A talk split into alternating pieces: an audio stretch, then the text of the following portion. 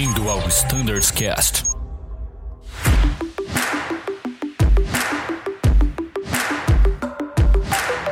Fala pessoal que acompanha o Standards Cast, sejam todos muito bem-vindos. Eu sou o Bruno Scardoelli e nesse episódio vamos falar um pouco mais sobre algumas manobras do A320.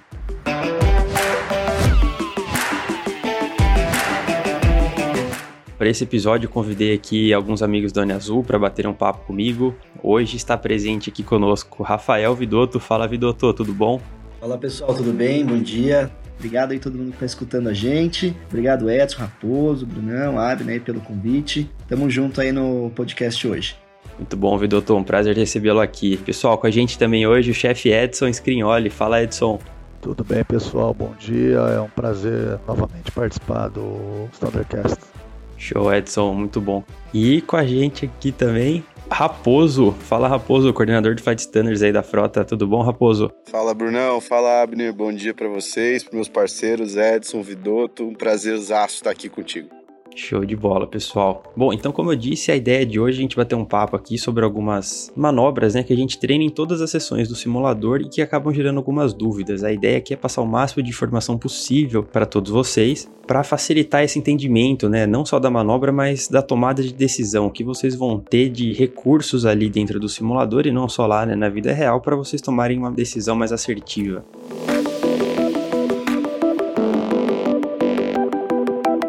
Então, pessoal, gostaria de começar o nosso bate-papo mesmo do começo, né? Vamos supor que o aviador chegou lá no avião, sentou na posição dele e ele vai ter que fazer os ajustes necessários, né? Para a posição do banco, a posição dos pedais e esse especificamente é algo que tem gerado muita dúvida, né, Raposo? A gente sabe que a gente recebe vários e-mails sobre isso, a galera perguntando e a gente teve alguns questionamentos, inclusive para fabricante. Eu acho que é legal a gente comentar um pouco, passar para os nossos pilotos qual que é essa correta posição dos pedais. Brunão, excelente pergunta. A posição dos pedais realmente tem gerado dúvida para alguns pilotos. A gente acha super legal receber esses questionamentos e poder contribuir um pouco com o grupo. E como você bem falou, Brunão, a gente tem um material publicado já pela Airbus. Esses pilotos agiram corretamente em nos questionar, né, devido a Azul possuir algumas diferenças. Posicionamento dos pedais, a gente não apresenta nenhuma diferença em relação ao fabricante. E o que, que diz o fabricante? Né? O que, que a Airbus fala em relação aos pedais? Basicamente, eles têm que estar numa situação confortável para o piloto, mas que também ele consiga atuar com diferencial de rudder e máxima frenagem simultaneamente, por exemplo, no caso de um monomotor, no caso de uma rejeição, enfim, conforme descrito no próprio FCTM. Muito bom, chefe. Basicamente, se você tiver um mono no chão antes da avião, você precisar controlar o avião lateralmente precisar frear, você tem que conseguir, né? Aplicar full pedal e aplicar full freio do mesmo jeito, né? Então, numa posição confortável e que você consiga a atuação completa do que está disponível ali, né? Que é a deflexão de rudder e aplicação de freio, correto? Perfeito, Brunão. A gente segue exatamente o preconizado pela Airbus no que você precisa atuar em relação ao pedal. Agora, se o seu pé tá com o calcanhar no chão ou inteiro no pedal, a fabricante não se opõe, assim como o Azul não se opõe também a esse tipo de posicionamento dos pés ali nos pedais do rudder. Muito bom, Raposo. Perfeito, cara. Ficou bem claro aí o posicionamento da fabricante e que a gente está em total acordo com o que eles preconizam. Agora, dando continuidade ao nosso voo, vamos pensar aqui que a gente alinhou agora para decolar, tá tudo preparado, tá tudo feito. Nós alinhamos para decolar. Após a decolagem, a gente decolou Positive Climb Gear Up e a gente tem uma falha de motor, logo após a nossa redução de potência, né? após o Thrust Reduction. Vidotto e Edson, quais são as particularidades para essa fase do voo? Essa pergunta é bem pertinente. Nós estamos tentando, na medida do possível, trabalhar no treinamento a falha de motor em diversas fases do voo, né? Não somente após a V1, mas tentar utilizar a falha de motor em diversos momentos. Ela pode ser após a V1, após a thrust reduction, pode ser durante a subida, em cruzeiro, descida. Então é importante o piloto sempre ter em mente é, quais são os possíveis locais que isso pode ocorrer e quais são as diferenças de atuação, né? Então, basicamente, o primeiro piloto que detectar a situação vai informar, né, que teve um engine failure, e é aquela máxima da Airbus, né, o Golden Rule, é voar, navegar e comunicar, né? Nessa mesma ordem, mantendo esse task sharing, né? Utilizar, obviamente, o máximo possível de automação, né? Com 400 pés ele pode selecionar uma engine out, caso ela tenha, né? Ele vai pedir um pull head, ativa o secundário e vai voltar para a neve. Vai pedir os e-connections, E aí tem a questão da fase, né? Você me perguntou após a redução. Então, se o motor tiver reduzido e não tem como o piloto saber se ele já garantiu o cumprimento de todos os níveis de segurança, se ele já está com o gabarito de segurança dos segmentos de decolagem protegidos. Então, se ele não tem certeza se ele já cumpriu esse gabarito de proteção, a recomendação é colocar a malete em toga. Isso vai fazer com que a nave voe o SRS, ou seja, não deixe o avião acelerar. Fazendo isso, o que, que vai acontecer? Ele vai garantir que a gente consiga cumprir os segmentos de decolagem. Ele vai trazer para a pitch aproximadamente 12,5 e o SRS ele vai colocar target de speed entre V2 e V2 mais 15, depende da velocidade que foi selecionada, né? Então, fazendo com que não deixe o avião acelerar e cumpra todo o gradiente de subida. Então, é muito importante lembrar desse item. Obviamente, mantendo essa velocidade, o piloto vai fazer o connections. No ICAM, no momento oportuno, ele vai identificar que tipo de falha que foi, né? Se foi apenas uma falha simples, sem danos, quando ele falar engine master off, o piloto pode informar que o engine secure. Se for no caso de um damage, vai ser com um dos agentes extintores descarregados, então engine secure. E caso seja uma situação de fogo, essa situação vai ocorrer com os dois uh, agentes uh, descarregados. Então são esses três casos aí que definem em que momento que o piloto está auxiliando, né, o PM vai falar engine secure o que chama atenção é que eventualmente os pilotos estão esquecendo de colocar o toga e aí o avião começa a acelerar e não cumpre os gabaritos de segurança e não cumpre os mínimos de segurança. Então eu estou reforçando a necessidade de colocar o toga caso o piloto não tenha certeza se cumpriu todos os gradientes de subida e assim mantendo a segurança do voo. A ela fez um vídeo explicando sobre isso que está no site deles Airbus Wing eu vou pedir para vocês colocarem essa informação para os nossos ouvintes, para eles conseguirem assistir esse vídeo e que com certeza vai facilitar em todos os treinamentos e na nossa operação do A320. Show de bola, Edson. Com certeza, pessoal. O link vai estar tá aí disponível para vocês na descrição desse vídeo, né? Não importa o player que você nos assiste, você vai ter lá embaixo na descrição o link para acessar, para conseguir assistir todo esse vídeo. Enfim, Doutor, gostaria de complementar com mais alguma coisa sobre esse assunto? Então, acho que é isso mesmo que o Edson pontuou. E só reforçando, né? Principalmente quando a falha, ela dá ali mais ou menos na retração de flap. Às vezes isso leva, né? Como o avião tá baixando o nariz, ele tá buscando a próxima velocidade, leva um, um, uma compreensão ali um pouco errônea. Eu vejo às vezes a turma querer nivelar o avião nesse momento, né? Eu acho que passa na cabeça assim, né? Putz, ele tá com o nariz baixo, já tô tirando flap, né? E na verdade o próprio FCT me fala o seguinte: se a falha acontecer mesmo após a V2, mesmo depois que você já tiver reduzido, mantém o pitch, né? A atitude do SRS. Então, na verdade, a intenção é continuar subindo. Por isso que é importante que o Edson falou de aplicar o TOGA, né?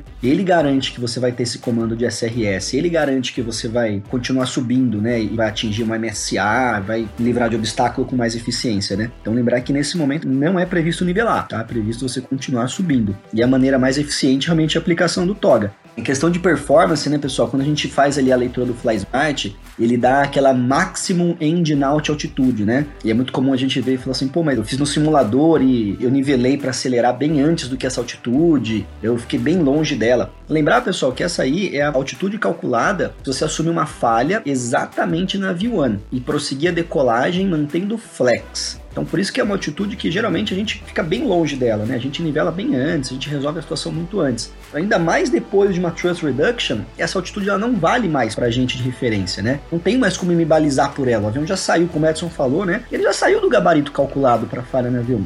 Né? Por isso a importância do limitation do time, né? Lembrar o seguinte, em emergência, pô, qual é o limite que eu tenho para usar o flex ou o toga, né? 10 minutos, né? Por isso que é importante esse cronômetro estar tá lá sendo contado, que o nosso gerenciamento não vai ser mais por altitude, né? Vai ser por tempo, beleza? Perfeito, Vidotor, ficou bem claro aí, cara. Agora sim, acho que a gente conseguiu tirar o máximo de dúvidas possíveis, né, quanto a esses tópicos aí na decolagem.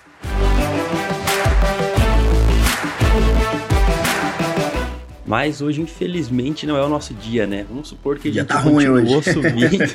hoje não é o nosso dia.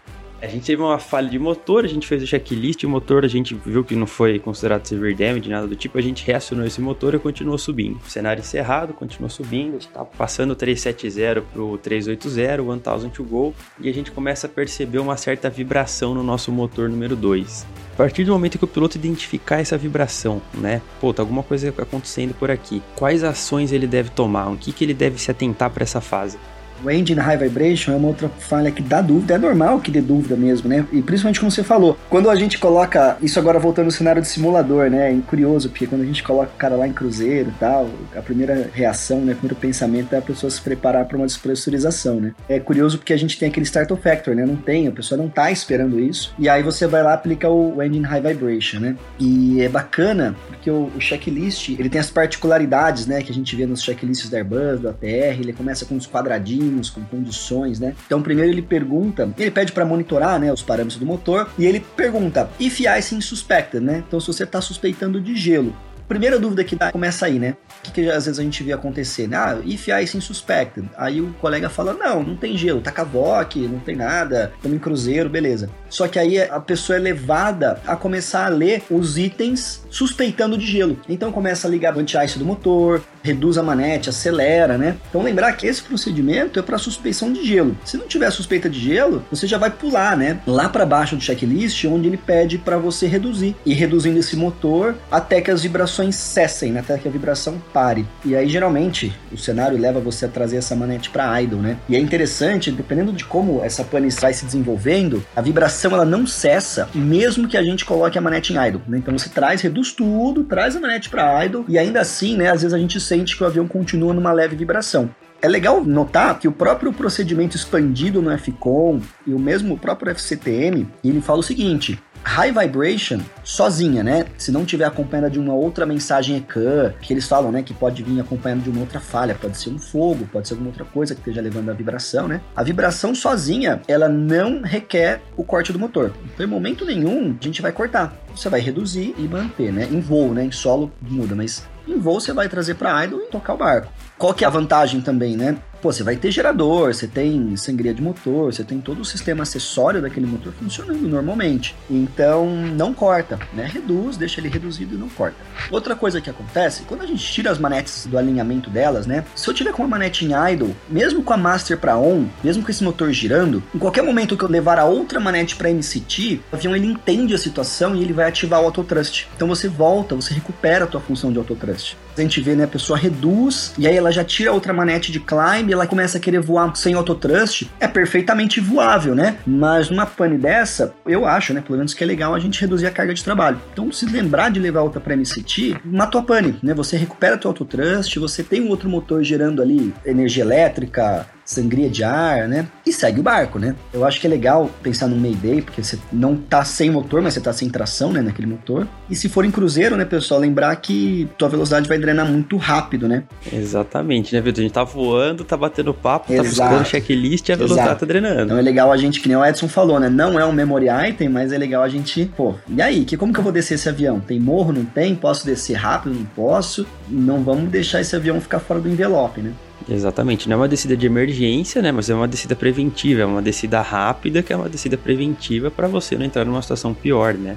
Lembrar que além de um QRH, etc e tal, você pode eventualmente ter que descer, né? Pensar na performance do avião. Legal pontuar também que essa pane não necessariamente ela gera ECAN, tá, gente? É, essa pane, ela vai gerar um advisory, que aí, consequentemente, vai levar a gente a executar um checklist de papel. Então, lembrar que o High Vibration, né, ela vai exigir a gente mexer no QRH, vai exigir a gente fazer uma leitura bem serena, né, bem assertiva do QRH.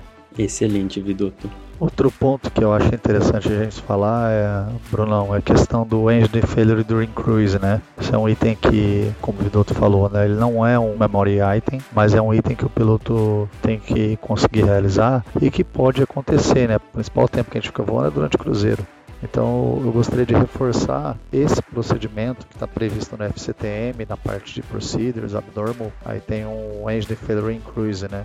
Basicamente ele pede para definir qual estratégia nós vamos seguir, se a estratégia Standard, se a estratégia de obstáculo ou Fixed Speed, né? Que normalmente é utilizado quando nós estamos considerando ETOPS, né? Então, o procedimento a ser seguido, a primeira coisa, identificando essa falha em cruzeiro, selecionar Trust Levers para MCT, desconectar o Auto Trust, e o PF ele vai selecionar o heading e o pool, né, ele vai escolher um lado coerente dependendo da situação e determinar o Engine Out Recover Altitude. Após isso, ele vai colocar a nave para descer, é o que vocês falaram anteriormente, né? Ele não pode ficar nesse nível de cruzeiro com um motor só. Então ele vai setar a speed para pull e o motor ele vai colocar em open descent. Então você definiu o Larva MCT, desconectou o thrust, colocou o heading apropriado, open descent. No momento apropriado, vai realizar o Connections e seguir na estratégia, né? Se for estratégia standard, no 320 é max 78 com 300. Na página de REC máximo vai ter o nível correto para ele voar. Se ele definir pela estratégia de obstáculo, ele vai descer com a Green Dot, vai ser o, o Target Speed Green Dot. E a página para ele verificar o teto dele monomotor é na página de Perf, do MCDU. Perf Cruise. E no caso de Fixed Speed, o piloto tem que definir qual a velocidade que ele foi despachado para a operação ETOPS, que nesse momento nós não estamos autorizados no 320. Excelente, Edson. Muito bom, cara, muito bem explicado aí. Agora ficou bem claro, pessoal, caso vocês tenham é uma falha de motor em geral em cruzeiro, como você deve reagir, que velocidade você usa para descida e tudo mais.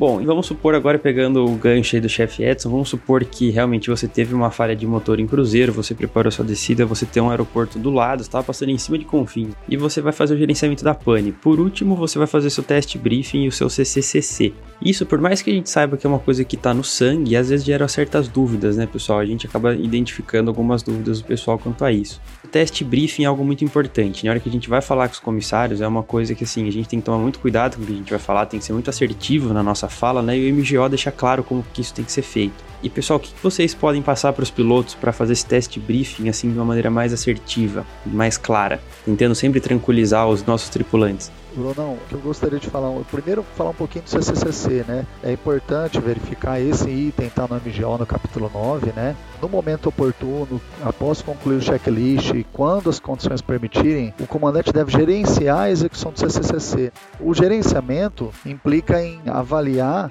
quem irá fazer essa comunicação e ele também pode delegar para o outro piloto para realizar esse item, né? Então, basicamente, ele vai falar com o controle, com a TC, com os comissários, com o CCO ou MCC, com os clientes e ou tripulantes extras também, né? Se existe essa possibilidade. E o que me chama atenção é que dentro do item da comunicação com os comissários é essa questão do teste, né? Então, o teste, ele é um briefing com a comissária líder, né? Também previsto no capítulo 9 do MGO, que ele tem algumas informações importantes, é um acrônimo, né, que a gente tem que seguir, né? Então, o tipo da emergência, então ali ele vai falar, olha, teve uma falha hidráulica, uma falha trem de pouso, a evacuação ali nesse momento vai confirmar se a cabine deve ser preparada ou não para uma evacuação.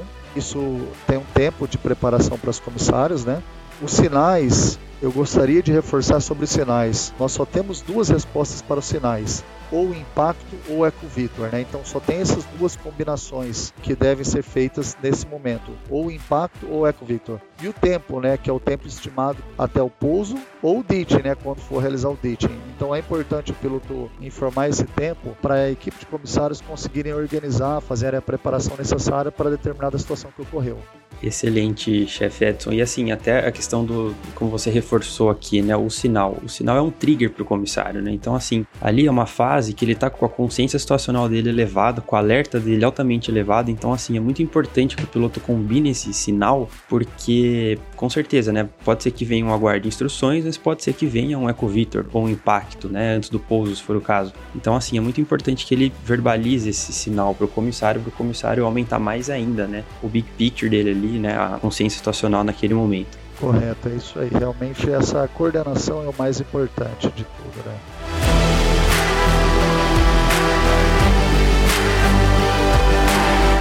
Bom, pessoal, obrigado pela atenção. Brunão, já fazendo meus agradecimentos, me intrometi aqui, mas acho que a gente, toda a informação aqui é válida nesse fórum. O projeto é maravilhoso, a gente faz um apanhado geral e umas dicas super interessantes, tanto para o nosso voo como para o nosso treinamento em simulador, como a gente já abordou do RST Charlie, enfim, a gente sempre está falando de treinamento, mas cabe lembrar que as informações oficiais e toda a informação expandida, como a gente falou de algumas panes, em que o capítulo abnormal do FCON traz as informações expandidas expandidas e mais detalhadas. Nesse apanhado geral, a gente não esmiuçou todos os procedimentos, enfim, todas as práticas e políticas da Azul. Então, cabe sempre a gente estar tá monitorando a última versão dos nossos manuais lá na pasta The Docs 320. Valeu, Raposão. Muito obrigado pela sua participação. Agora, chefe Edson, suas considerações finais pra gente. Obrigado pela participação. É sempre um prazer participar desse projeto maravilhoso aí. E é como o Raposo falou, né? A ideia é fazer um overview geral da manobra, mas é muito importante que os pilotos verifiquem os manuais,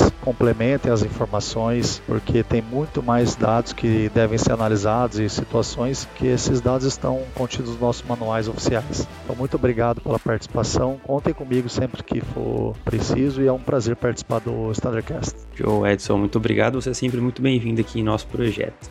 E muito obrigado pela sua participação. Agora suas considerações finais. Ô, Brunão, obrigado pelo convite, obrigado Edson, Raposo, Abel, todo mundo aí que auxilia a gente. E parabenizar também pelo projeto, né? Tá sendo muito legal, uma construção de cultura, né? De conhecimento aeronáutico da própria empresa, sem igual, sem igual. Parabéns e obrigado a todos e a todos que estão assistindo a gente também, né? Dedicando um tempinho aí para ouvir a gente. Obrigado, pessoal. Show de bola, Raposo, Edson, Vidoto, brigadão mais uma vez. Pessoal, gostou desse episódio? Quer saber um pouco mais de informações sobre o treinamento do 320? Alguma dúvida específica que você gostaria de escutar aqui? A gente corre atrás, grava para vocês. O importante é que tudo que a gente fala aqui está referenciado lá no The Docs, os documentos oficiais. Muito obrigado pela audiência de vocês. No caso de dúvidas, sugestões, fiquem à vontade para entrar em contato via e-mail standardscast.voiazul.com.br. Excelentes voos a todos e tchau!